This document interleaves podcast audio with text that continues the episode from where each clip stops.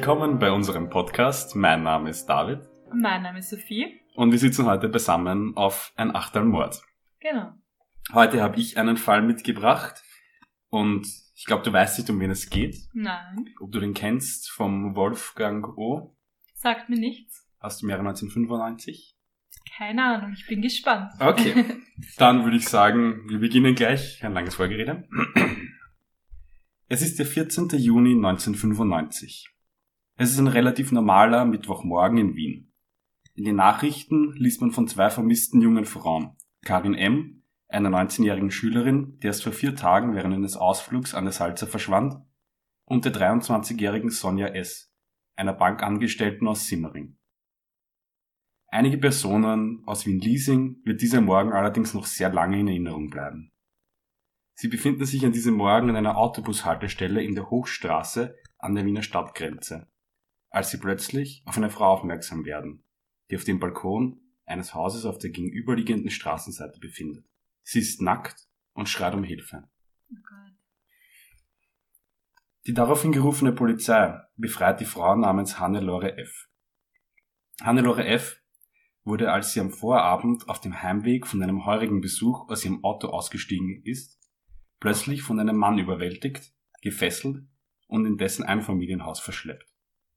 Dort wird sie von ihrem Entführer geschlagen, zur Herausgabe ihres Bankomatkartencodes und des Losungswortes ihres Sparbuchs gezwungen und bevor der Peiniger das Haus Richtung Bank verlässt, auch noch vergewaltigt. Bei der Durchsuchung des Hauses finden die Beamten einige der Gegenstände aus der Wohnung von Sonja S., einer der bereits erwähnten vermissten Frauen. Sonja S. verschwand am 30. Mai aus ihrer Wohnung in Simmering. Aus ihrer Wohnung fehlen Fernsehgerät, Stereoanlage und auch die Katze. Die Katze? Ja, die Katze hat auch gefehlt. Neben eben diesen Wertgegenständen. Ihre Eltern, die sie besuchen wollten, erstatteten daraufhin Anzeige. Es wurde nach ihrem Verschwinden zweimal Geld behoben und deshalb ging man von einem sogenannten freiwilligen Verschwinden aus. Mhm. Und deswegen auch das mit der Katze und den Fernsehgeräten, es wurde Geld abgehoben. Alles zusammengepackt hat und los. Man ist davon ausgegangen, dass sie einfach wirklich, also freiwilliges Verschwinden nennt sich das dann, wenn einfach eine Person meint, sie geht jetzt weg, weil wenn man 18 ist, muss man nicht mehr jemandem Bescheid geben, wo man ist. Also man kann natürlich zur Polizei gehen und sagen, ich vermisse wen, wenn man glaubt, dass eine Straftat passiert ist, dass die Person verschleppt wurde, ermordet wurde. Aber dadurch, dass bei ihr eben alles gefehlt hat und Geld behoben wurde, ist man nicht davon ausgegangen, dass sie von einem Gewaltverbrechen Opfer war. Aber genau das, dass die Polizei von einem freiwilligen Verschwinden ausgegangen ist, änderte sich natürlich nun schlagartig. Und nach dem Hausbesitzer Wolfgang O. wird in ganz Österreich gefahndet. Also man ist natürlich schon nach der Befreiung von Hannelore F. aus der Wohnung, hat man angefangen nach ähm, dem Hausbesitzer in Wolfgang O. zu suchen. Aber wo eben dann diese Gegenstände gefunden wurden, ist die Fahndung österreichweit auf Hochtouren gelaufen, weil man wusste jetzt, man hat einerseits diese Frau, die da vergewaltigt worden ist und eingesperrt, und dann noch die Gegenstände von einer Person, die vermisst wurde. Also man geht jetzt schon von einer Straftat aus. Und hat er eine Familie? Wohnt nur er in diesem Haus? Oder? Es wohnt nur er in diesem Haus. Ah, okay. Und genau, jetzt stellt sich nämlich natürlich die Frage, wer ist dieser Wolfgang O? Wolfgang O wächst in einer sehr autoritären, patriarchalen Familie auf. Der Vater streng christlich und auch von der Mutter bekommt er kaum Zuneigung. Er wird sehr früh auffällig, schon mit zehn wirkt ein anderes Kind und kommt kurzzeitig in die Jugendpsychiatrie und ein Heim. Sehr früh steht er auch bereits vor Gericht.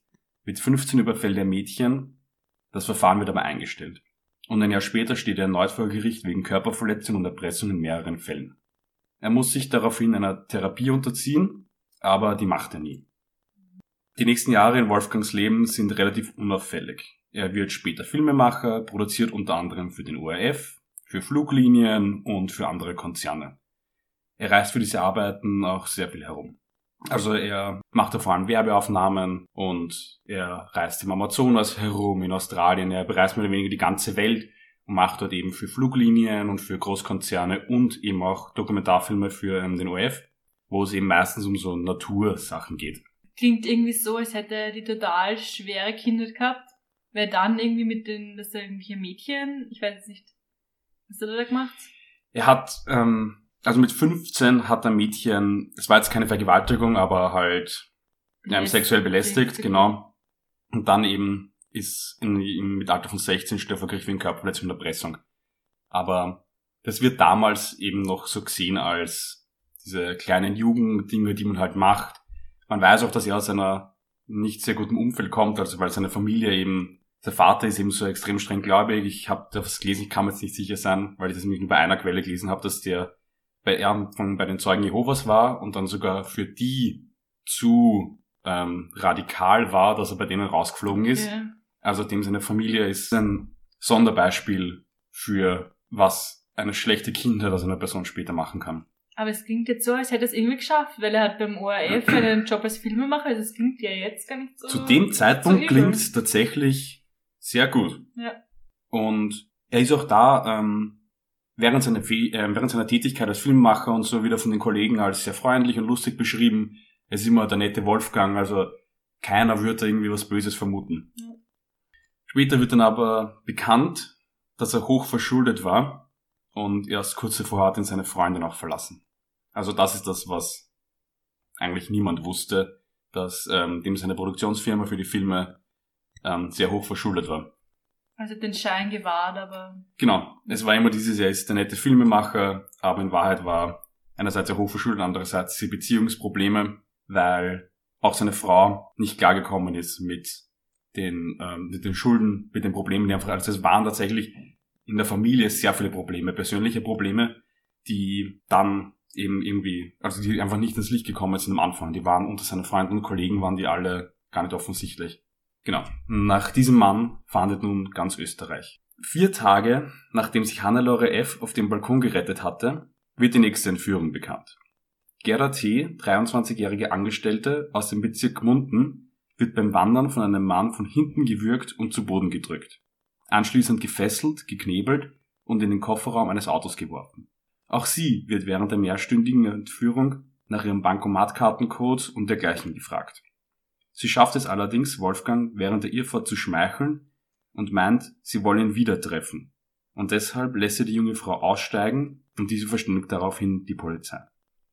voll schlau. Also das ist, das ist, das wird auch immer ähm, von der Gerda T., die wird einfach, dass sie das geschafft hat. Das wird auch immer irgendwie in allen Berichten hervorgehoben. So wie sie es erklärt, war es einfach wirklich dieses, dass während dieser Fahrt, die ja wirklich mehrere Stunden gedauert hat, das entführt, geschlagen, aber sie hat dann währenddessen noch mit ihm reden können und hat irgendwie gemeint, ja, er gefällt dir eh und hat wirklich so angefangen, mehr oder weniger so mit ihm zu fake flirten Mhm. und hat gemeint, ja, sie will ihn wieder treffen. Und daraufhin hat er sie dann wirklich freigelassen. Aber wurde sie auch vergewaltigt, oder nicht? Vergewaltigt weiß ich nicht, Okay. aber gefesselt, geschlagen, das Okay. auf jeden Fall. Ich finde das Motiv irgendwie urkomisch, wenn es nur um einen Raub geht von Bankomatkarten. Warum sind es immer Frauen? Warum ist es irgendwie komisch, Das ist was, da möchte ich dann noch Okay. später drüber reden, Okay. am Ende vom Fall, weil das ist mir etwas, das auch mich den ganzen Fall und ähm, auch sehr viele Leute, die den Fall später analysiert haben, irgendwie stutzig gemacht hat, weil eben die Frage ist, was will er? ich. Mhm. Will er den Sex oder will er eigentlich das Geld? Ja. Es ist bei all diesen Frauen, dass einerseits immer um die Bankomatkartencodes geht und dann werden sie aber auch gefesselt und vergewaltigt. Klingt komisch. Aber auf jeden Fall, die Gerda T. hat damit wirklich einerseits sich selber dann vermutlich das Leben gerettet und möglicherweise auch noch anderen. Weil sie hat daraufhin jetzt die Polizei verständigt und sagen können, er ist da. In der Nähe jetzt vom Attersee, wo er sie auslässt. Und der erste, also in, vor allem wieder in Wien nach ihm gesucht. Mhm. aber natürlich auch im ganzen Rest Österreichs mittlerweile. Kurze Zeit später wird Wolfgang dann auch in der Nähe des Attersees festgenommen. Während des Verhörs ist er anfänglich noch sehr ruhig und spielt viel Selbstmitleid vor und er gibt auch nur zu, was wirklich beweisbar ist. Die Ermittlungen gestalten sich als sehr, sehr schwierig, bis am 26. Juni die Leiche von Sonja S. gefunden wird. Das ist eben die Person, wo die Gegenstände aus der Wohnung gefehlt haben. Mhm. Gefunden wird der Leichnam am Zusammenfluss von Salza und Enns beim Enns-Kraftwerk Krippau. Das ist an der Ecke Niederösterreich, Oberösterreich, Steiermark, das wo sich die drei Bundesländer treffen circa. Der Körper weist schwere Verletzungen und Würgemale auf, außerdem sind die Füße gefesselt. Am Ende Juni gesteht Wolfgang schließlich den Mord, stellt ihn allerdings als Unfall dar. Insgesamt war Sonja drei Tage lang in seinem Wagen eingesperrt und bekam nichts zu essen. Sie hätten dann einen Ausflug unter Anführungszeichen an die Salza zum Bootfahren gemacht, Im Boot hat Wolfgang Sonja einen Betonring an die Füße gebunden, um zu verhindern, dass sie fliehen können.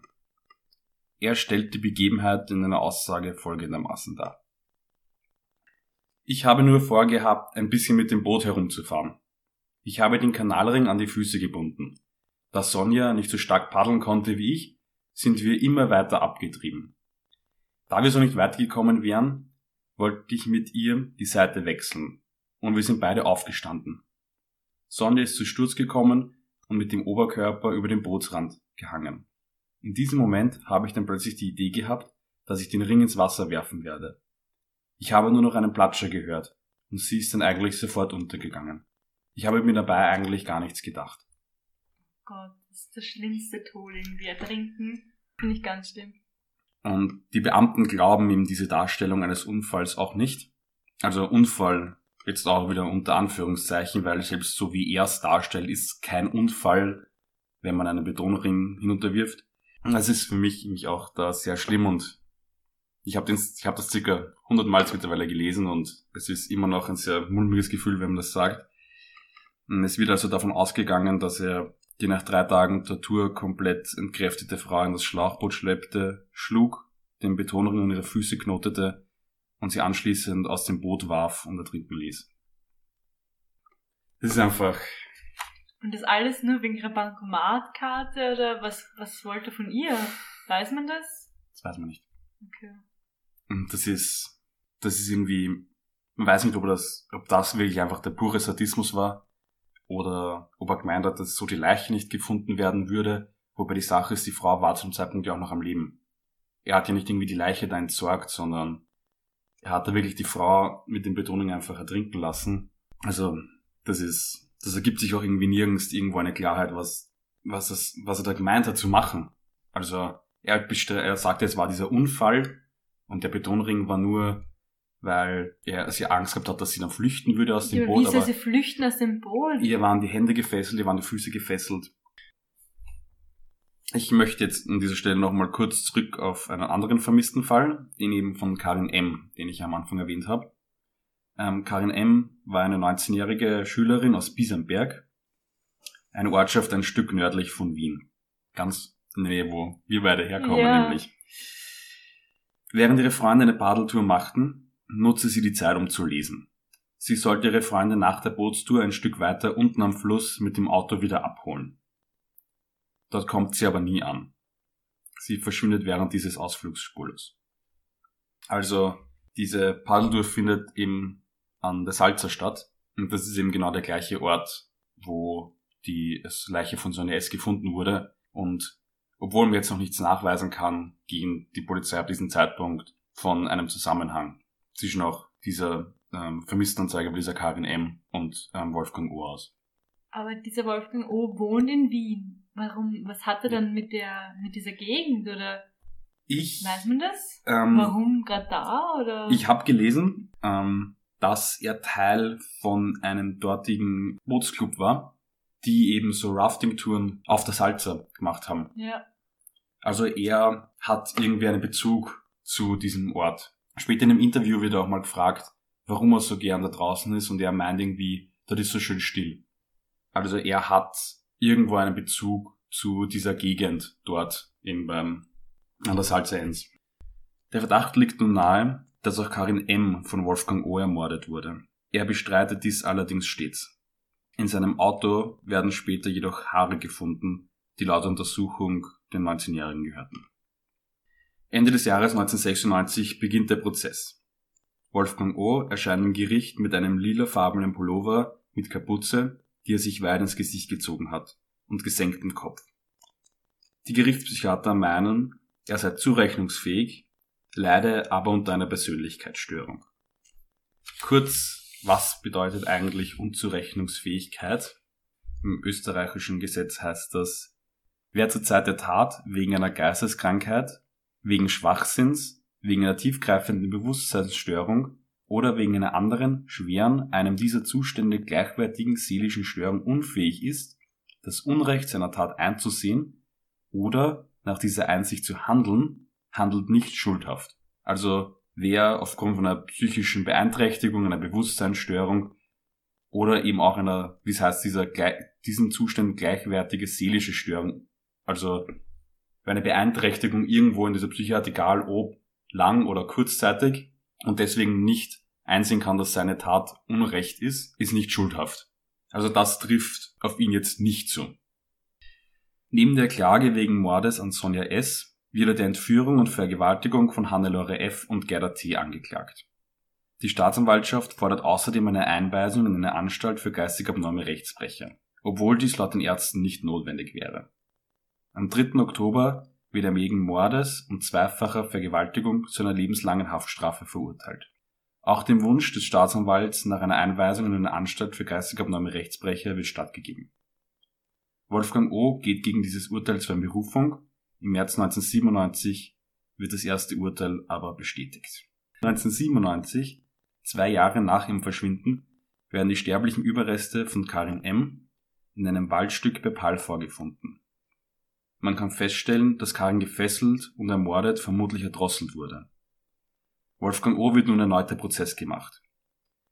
Es konnten keine richtigen Beweise und Anführungszeichen gefunden werden, außer den Haaren im Auto und eben dieser Nähe zum anderen Mordfall von Sonja S. Und deshalb handelt es sich da um einen sogenannten Indizienprozess, weil es eben keine Beweise, sondern eben nur Indizien gibt. Wolfgang O. beteuert in diesem Fall aber durchweg seine Unschuld und meint Karin M. nie getroffen zu haben. Er wird in diesem Fall erneut schuldig gesprochen. Das heißt zwar, so wie wir es letztes Mal schon bei deinem Fall hatten, in Österreich, wenn man noch einmal verurteilt wird, keine irgendwie Verlängerung der Haftstrafe oder ändert irgendwas, aber es ist ihm immer wieder gemeint worden, dass dadurch die Wahrscheinlichkeit, später begnadigt zu werden oder früher entlassen zu werden, geringer ist. Also man geht nicht davon aus, dass Wolfgang O., der immer noch lebt, ähm, jemals wie, aus den Haft entlassen wird. Der jetzt? Ähm, Circa? Er müsste um die 60 sind. Okay. Weil ich das jetzt richtig im Kopf habe. Okay. Ja. Aber er ist okay. nochmal in den Medien später gewesen, weil er im Jahre 2004 aus dem Gefängnis ausbrechen wollte. Wie hat er das versucht? Er hat, sie, er hat sich dort in eine Kiste, die zum Hinaustransport, also eine Kiste, die hinaustransportiert hätte, hätten sollen, hat er sich drin versteckt. Okay. Und bei einer Routineuntersuchung ist man aber, hat eine Kiste geöffnet und hat gesehen, dass er da drin liegt. Voll arg. Also, er hat tatsächlich versucht, dass er wieder hinauskommt. Er ist jetzt nicht unauffällig gewesen im Gefängnis. Er war noch einmal in den Medien später, erst vor ein paar Jahren, weil er in ein Krankenhaus eingeliefert wurde, weil er anscheinend eine, eine Überdosis an irgendwelchen Medikamenten eingenommen hat. Laut der, ich glaube, das war die Heute-Zeitung, die dann gemeint hat, er liegt im Koma, aber das wurde vom ähm, Krankenhaus und vom Gefängnis zurückgewiesen. Also er ist am Leben, er ist in diesem Gefängnis immer noch und man geht nicht davon aus, dass er jemals wieder rauskommen wird. Ja, ich finde den irgendwie gruselig, weil man eben nicht weiß, was er will. Ja. Weil wenn ich mir denke, wenn ich, wenn ich es nur Geld oder räuberischen Überfall also abgesehen habe, dann warum denn nur Frauen und warum dann so? Ich mhm. denke mal, an Geld kommt man auch irgendwie anders. Nein, ich weiß, was du meinst. Warum sperre ich sie denn in meinem Haus ein ähm, so? Das ist, das ist bei ihm wirklich so, dass, was niemand weiß. Wollte er jetzt den Sex? War es mehr oder weniger ein Mord und Vergewaltigungstäter, wie man sagen, Triebtäter und Anführungszeichen, oder war es wegen dem Geld? Das ist ihm sowas, es ist bei ihm irgendwie beides. Ja, und auch das, dass er die eine, ich weiß jetzt nicht, wie sie heißt, mit dem Betonglotz. Ja. Die Salzer hinunter. Die Sonja S., ja. Also getötet hat, das ist ja auch irgendwie. Ja, da kommt dann aber dieses, plötzlich dieses extrem brutale. Ja, eben. Wird man gesagt, weil es ist nämlich nicht dieser einfache Mord, dass man sagt, ich bringe ihn um und nehme das Geld. Ein Raubmord, ein typischer. Ja, aber auf der anderen Seite ist es auch, er hat kein Blut an seinen Fingern so. Sie ist einfach weg. Weißt du, was ich meine? Ja. Es ist auch kein super brutaler, ich schlag sie so lang, bis sie tot ist, sondern ich hau einfach diesen Betonklotz weg und sie ist auch weg. Ja. Und weiß, sie schreit nicht und sie blutet nicht und sie ist nicht da. Mhm. Was ja auch irgendwie. Ich meine, sie ist davor, wie gesagt, geschlagen worden, gewürgt worden, er hat okay, Gewalt okay. dann, aber ich verstehe, was du meinst er sagt auch immer dieses, er spricht immer so verniedlichend fast. Er sagt, sie haben einen Ausflug an die Salze gemacht mit der Bootsfahrt. Mhm. Er meint auch irgendwann, sie hat das gewollt. Muss sozusagen, dass die Frau war drei Tage lang in seinem Auto eingesperrt. Man kann sich das wirklich vorstellen, wie so ein, wie so ein größerer Lieferwagen mehr oder weniger. Und da war sie hinten eingesperrt, gefesselt, geknebelt, hat nichts zu essen bekommen. Und er hat immer gemeint, sie haben sich einen Ausflug machen wollen, ein bisschen Bootsfahren gehen. ihr wollt das ja sicher Ja, so, ja, das hat mich das- ja gut gefunden. Er hat sogar gemeint, ähm, dass es ihr Vorschlag war, dass sie Bootsfahren gehen. Er hat gemeint, das war ihre Idee. Es ist eben dieses auch, was vielleicht wirklich auch irgendwie der Grund ist, dass er glaubt hat, dass er da mit den Frauen, dass das alles voll passt. Deswegen, wie ihm die eine auch geschmeichelt hat und gesagt hat, ich würde gern gehen, ja. hat er doch freilassen. Vielleicht hat sie es ja auch versucht, wer weiß. Und dann, Das wissen wir leider nicht, das ist halt, ja, Spekulation. und es ist bei ihm einfach wirklich dieses, dass man nicht weiß, was er eigentlich wollte. Der hat in diesem Zeitpunkt einfach wirklich, wirklich verrückt gehandelt. Da war keine, keine Planung dahinter, weil es ist ja auch dieses, er hat sich jetzt keine Personen gesucht, das waren 19-jährige Maturantin. Mhm. Die hat nicht das große Geld gehabt. Eben, warum sollte denn das Genauso Geld? wenig wie die Sonja S., die hat auch nicht, die war auch nicht die Millionärin. Das Ja. war nicht dieses, dass irgendwen gesucht hat und da holt er sich jetzt das Geld. Das waren junge Frauen, die wirklich einfach nur in der Gegend waren. Ja, oder er hat das nur als Vorwand gesagt, dass noch die Bankomatkarte, du, ich, Ich meine, bei der Sonja S. wurde nachher sogar Geld behoben, zweimal. Ja. Die eben die drei Tage, also es war schon irgendwie diese durchgehende Geldnot und dann auch noch irgendwie, wahrscheinlich, dass er seine Freundin verlassen hat. Das hat anscheinend irgendwie alles zusammengespielt und hat diese, ja, diese verrückten Taten ausgelöst. und gibt's irgendein psychiatrisches Gutachten oder sowas, Die oder? waren sich alle der Meinung, also ähm, zwei, es waren drei Gerichtspsychiater dabei, zwei davon haben gesagt, er ist auf jeden Fall zurechnungsfähig. Mhm. Einer war sich da nicht so ganz sicher, aber deswegen ist auch eben da gesagt worden, dass er nicht in der Anstalt für Geistige nur Rechtsbrecher war, ist aber dann trotzdem eingeliefert worden. Eben, aber warum? Der muss er ja, Wegen auch dem, was wir jetzt gerade im Prinzip die ganze Zeit okay, geredet haben, dass ja, und noch dazu kommt, ähm, man sagt normalerweise bei Serienmördern, dass es gibt ja diese sogenannte diese Cool-Down-Phase nach einem Mord, dass Mörder, kann man jetzt in einem berühmten Fall nehmen, man sieht immer, das sind Jahre dazwischen. Und das hat er eben ja überhaupt nicht. Also diese Phase, wo, das geht vor allem bei Sexualmorden, dass die danach eine Phase haben, wo man sich noch an den Mord zurückerinnert und der gibt einem noch irgendwie diese Befriedigung. Mhm. Und die hat er überhaupt nicht. Das spielt sich alles innerhalb von ein paar Wochen ab. Vier. Tage, nachdem die eine ermordet wird, geht schon, sucht sich schon die nächste und nimmt's mit. Also, er hat nicht dieses, Klassische Serienmörderbild oder, ja, das ist bei ihm einfach nicht da, Ja. weil es geht alles so schnell. Das ist alles, das ist nicht irgendwie zwei Jahre Pause, die man macht und dann kommt irgendwie der nächste Mord, wie man es oft kennt, keine Ahnung, von Zodiac oder BTK Killer oder so. mhm. Es ist einfach, er hat keine Cooldown-Phase anscheinend. Es ist bei ihm, sobald die erste Person tot ist, wird nach der nächsten gesucht.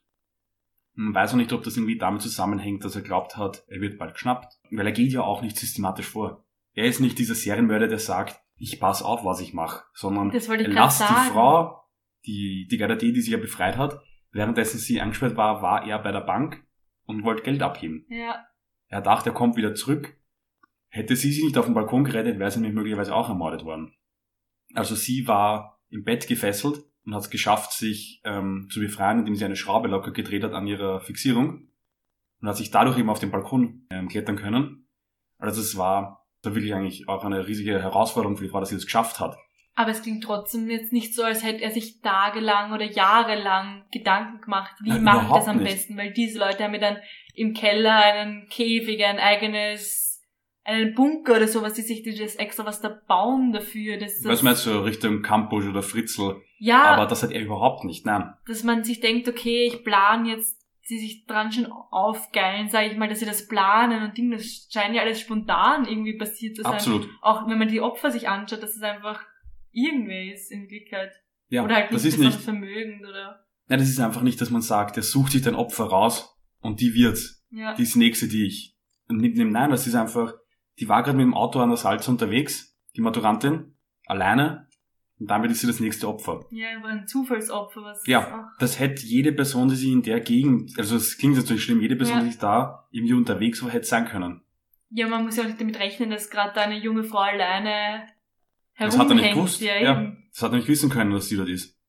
Weil es war ja auch nicht jetzt Abend oder Nacht und die war allein da, die war im Auto hat gelesen und hat auf ihre Freunde gewartet, Ja. also, Also das, das waren alles Zufallsopfer. ja. Also auch eben, ähm, dass er nicht mal irgendwie die Beweisstücke entfernt hätte. Er hat das Sachen mitgenommen wie ein Fernseher, wo auch die Sache ist, wollte er den später verkaufen, wollte er den für Geld versetzen, weiß man nicht. ja. Der hat das mitgenommen, ist bei ihm in der Wohnung geblieben und dann hat er schon das nächste Opfer, und wieder das nächste Opfer und er hat dann noch nicht mal die alten Sachen, also die von seinem vorigen Mord weggebracht. Der Fernseher ist immer noch in der Wohnung gewesen. Der hat mir, das war wirklich komplett ohne irgendeine Strategie dahinter. da war nicht überhaupt irgendeine Art von Planung. Der hatte einfach wirklich in diesen paar Tagen eine Gewalttat nach der anderen. Und wie viele waren das jetzt eigentlich noch schnell? Also Morde waren es am Ende zwei. Okay. Und die zwei Personen, die vergewaltigt und verschleppt wurden. okay. Also man weiß natürlich nicht, ob es noch weitere Morde gegeben hat. Das ist natürlich bei jedem Mörder im Prinzip immer das, man weiß nicht, aber es gibt keine Leichen, die irgendwie Mhm. da ihm jetzt nicht zugeordnet werden könnten oder Leute, die verschwunden sind, gibt es da jetzt in dem Fall jetzt mal keine. Okay. Also man geht davon aus, dass diese zwei Morde und die zwei Entführungen waren. Ja, was halt beim Wolfgang auch noch diese, diese Punkte, über die immer gesprochen wird, ist die Kindheit natürlich. Also er hatte eine extrem schlimme Kindheit gehabt und dass eben die vielleicht auch diese, ähm, die Vernachlässigung, die auch als ein großer Indikator ist für eine, dass man Kindheits, ein Kindheitstrauma hat. Es gibt dazu auch die Studie, die sogenannte ACE-Studie, die Adverse Childhood Experience. Ähm, die, da wurden über 17.000 Erwachsene aus den USA befragt ähm, bezüglich ihrer Kindheitstraumata. Und da ist ganz, ganz deutlich gezeigt worden, dass es einen Zusammenhang zwischen Kindheitstraumatern und späterer ähm, Auffälligkeit der Psyche gibt. Also das kann gehen von, dass es eine sehr viel höhere Rate an Alkoholikern und Rauchern gibt unter Leuten, die ähm, in der Kindheit Trauma gehabt haben und auch später wirklich psychische Auffälligkeiten. Also es ist wirklich so, dass diese Kindertraumata sich extrem auswirken können. Und bei ihm ist ja auch relativ schnell irgendwo klar geworden, wie er mit 16 schon diese ersten Gewalttaten gehabt hat. Und es ist dann auch sehr oft kritisiert worden daran, dass da nie was getan wurde. Und wie erwähnt war ihm auch diese, eigentlich diese ähm, Therapie, der er sich unterziehen hätte müssen, die er aber nie gemacht hat. Und das wird einfach sehr, sehr oft für ihn angeprangert, dass da nie irgendwer drauf geschaut hat. Der ist auf Gericht gestanden und es wurde gesagt, er muss diese Therapie machen. Und weder sein Betreuer damals, noch irgendwer hat sich darum gekümmert, dass er die macht. Mhm. Ich habe immer noch ein Interview dazu gelesen, wo ähm, der ehemalige Polizeichef dazu befragt wurde, der Wiener, wieso da man eigentlich nichts machen kann. Und er hat halt auch hingewiesen darauf, dass es ist sehr schwer möglich. Weil man kann nicht jedem, der mit 15, 16 einmal auffällig wird, einen Polizisten hinten nachgehen lassen, der die ganze Zeit darauf schaut, dass er kein Verbrechen begeht. Und vor allem kurzzeitig war ja auch beim Wolfgang O diese Phase, wo nix war. Eben, wo das eine Weil er seine Freundin gehabt hat, genau, und seine Firma, wo alles gut gelaufen ist, wo er so um die Welt gereist ist. Und man kann irgendwie, man kann ihm ganz, ganz schwer vorsagen, ob jemand, der mit 15 eine Straftat begeht, dann rückfällig wird oder nicht. Und die meisten werden es ja nicht. Ja. So viele haben irgendwie mit 15, 16 in der Pubertät zu dem Zeitpunkt irgendwelche Straftaten auch, sind so öfter Sexualdelikte oder sowas, aber die wenigsten davon ja wirklich, das ist ein minimaler Bruchteil, der dann im Erwachsenenalter wieder schwere Verbrechen begeht. Und man darf dem ja auch nicht irgendwie vorverurteilen, weil es sind so viele, aber ein wirklicher Mörder wie er kommt ja dann nur so, kommt nur so selten raus. Aber irgendwie das Traurige ist ja auch, es gibt tausende Jugendliche, die eine schwere Kindheit haben, dann vielleicht schon kleine Verbrechen ausüben und auf die einfach nie wer schaut, die nicht Ja. mehr die Chance haben, eine Therapie zu machen. Und er, er muss, hätte ja eigentlich eine machen müssen und trotzdem Ja. ist äh, der irgendwie durch das System gefallen dann in Wirklichkeit. Keiner hat sich interessiert dafür, Ja. weil man hätte es wahrscheinlich, aber trotzdem, auch wenn nur die wenigsten Leute, die eine schwere Kindheit haben, dann wirklich auch gewalttätig werden, hätte man es vielleicht verhindern können. Ich meine, da- da- jetzt redet man groß, aber Ja, ich weiß, also das ist sicher, dass ähm, auf den hat davor keiner geschaut, in der Kindheit, die Eltern nicht, die Betreuer haben nie auf ihn geschaut. Es hat sich einfach wirklich niemand gekümmert. Also der ist wirklich so ein Fall, der einfach wirklich durch dieses Netz durchgefallen ist. Da war nie wer da, das hat keinen interessiert und im Endeffekt haben halt wirklich diese Frauen dafür bezahlen müssen. Die zwei toten Mädchen, der ihre Familie und deren Familien und auch die anderen Opfer, die vergewaltigt wurden, die entführt wurden, die haben, ja, die haben dafür zahlen müssen, dass sich keiner um diesen Mann gekümmert hat. Keiner um dieses Kind irgendwie gekümmert hat. was ich auch noch so zu seinem Leben irgendwie interessant finde, dass er so lang den Schein gewahrt hat. Er hat Schulden gehabt, er hat Probleme gehabt mit seiner Freundin und trotzdem hat es für außen, für seine Freunde, für die Außenwelt einfach nicht so ausgeschaut, als hätte er irgendwelche Probleme. Was ich auch irgendwie, irgendwie arg finde, weil das muss extrem viel Kraft kosten. Und dann kommt es aber auch so plötzlich raus. Ja. Da ist ihm dieses, dann ist plötzlich dieses, da geht's dann in den paar Wochen und er bringt Leute um, er vergewaltigt, es geht immer weiter. Mhm. Da ist er dann wirklich in diesem Ding drin, wo auch irgendwie vielleicht für ihn auch keiner drinnen mehr war. Man weiß ja nicht, wie lang das weitergegangen wäre, wenn er nicht gefasst worden wäre. Mhm. Wenn er nicht diese eine Frau aussteigen hätte lassen. Ja. Wenn die nicht die Polizei gerufen hätte, ob dann noch mehr Leute ermordet werden, ob das einfach so weitergegangen wäre. Weil er hat da ja wirklich von Tag zu Tag gelebt. Da waren noch die Gegenstände von einem Mordopfer in der Wohnung, während die nächste Person schon verschleppt wurde in die Wohnung.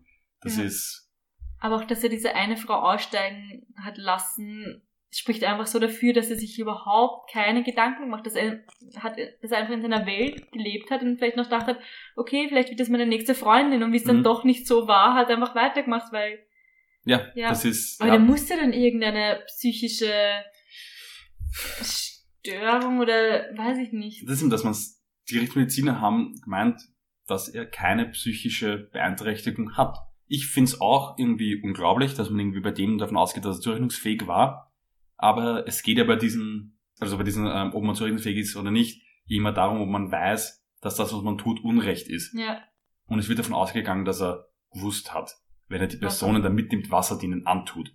Also er war möglicherweise tatsächlich in einer Psychose, aber er konnte das sicherlich immer noch unterscheiden, ob das, was er tut, nicht rechtens ist. ja, aber dann muss er auch oder Schauspieler sein, weil wenn er den Polizisten erzählt, einen Ausflug hat er gemacht und dann hat er plötzlich sich gedacht, er haut einfach diesen Betonding. Also für mich klingt das alles so, Na, ich glaube, der hat sich da das nicht- selber überzeugt. Ich glaube, der ja hat das eben, selber aber nicht das, wahrhaben wollen. ja eben, aber das spricht ja, Naja, aber er hat trotzdem gewusst, dass es falsch ist. ja. Er hat gewusst, was er da macht. Er wollte es nicht selber wahrhaben, aber er hat gewusst, dass es falsch ist. Er hat sich aber auch immer sehr, sehr vor Gericht sehr demütig als das Opfer gegeben. Also er war überhaupt nicht, der irgendwie angegeben hat mit seinem Fall oder sowas. Also da wäre ihm das absolute Gegenteil. Also man sieht ihn auf die Fotos, er hat den Kopf wirklich gesenkt, die Kapuze wirklich zusammengezogen Ja. und im Kopf, also im Gesicht drin, dass man nichts sieht. Also er war, er war nicht stolz drauf. Das Mhm. hat man schon angemerkt. Er hat auch immer gesagt, wie leid ihm das Ganze tut. Okay. Ähm, beim zweiten Fall dann, also beim zweiten Mord, hat er auch immer beteuert, dass es nicht war. Da war auch sein letzter ähm, Satz immer, er war es nicht. Er entschuldigt sich bei den Eltern, aber er war es nicht. Also er wollte sich auch selber anscheinend nicht eingestehen. Okay, ich denke, das sind ganz gute abschließende Worte für diesen Fall. Allerdings will ich noch auf einen anderen Mordfall hinweisen, über den man häufig stolpert, wenn man sich mit neuerer österreichischer Kriminalgeschichte befasst, nämlich den Mordfall Martina Posch. Er steht zwar in gewisser Weise in Zusammenhang mit diesem Fall, ich will ihn aber lieber getrennt von dem Fall Wolfgang O behandeln, Deswegen wird es eine kleine Bonusfolge geben, die zeitgleich bzw. kurz nach dem Erscheinen dieser Folge, die ihr gerade hört, auch erscheinen sollte. Bevor wir diese Folge nun beenden, falls ihr Fragen, Beschwerden, Anregungen an uns habt, könnt ihr das gerne auf unserer Instagram-Seite ein Achternmord kundgeben oder auch eine E-Mail an ein gmail.com schreiben. Okay, dann danke David für den Fall. Sehr gerne. Sehr interessant. Und wir trinken jetzt noch unser Achtel aus und treffen uns das nächste Mal wieder zu einem Achtelmord.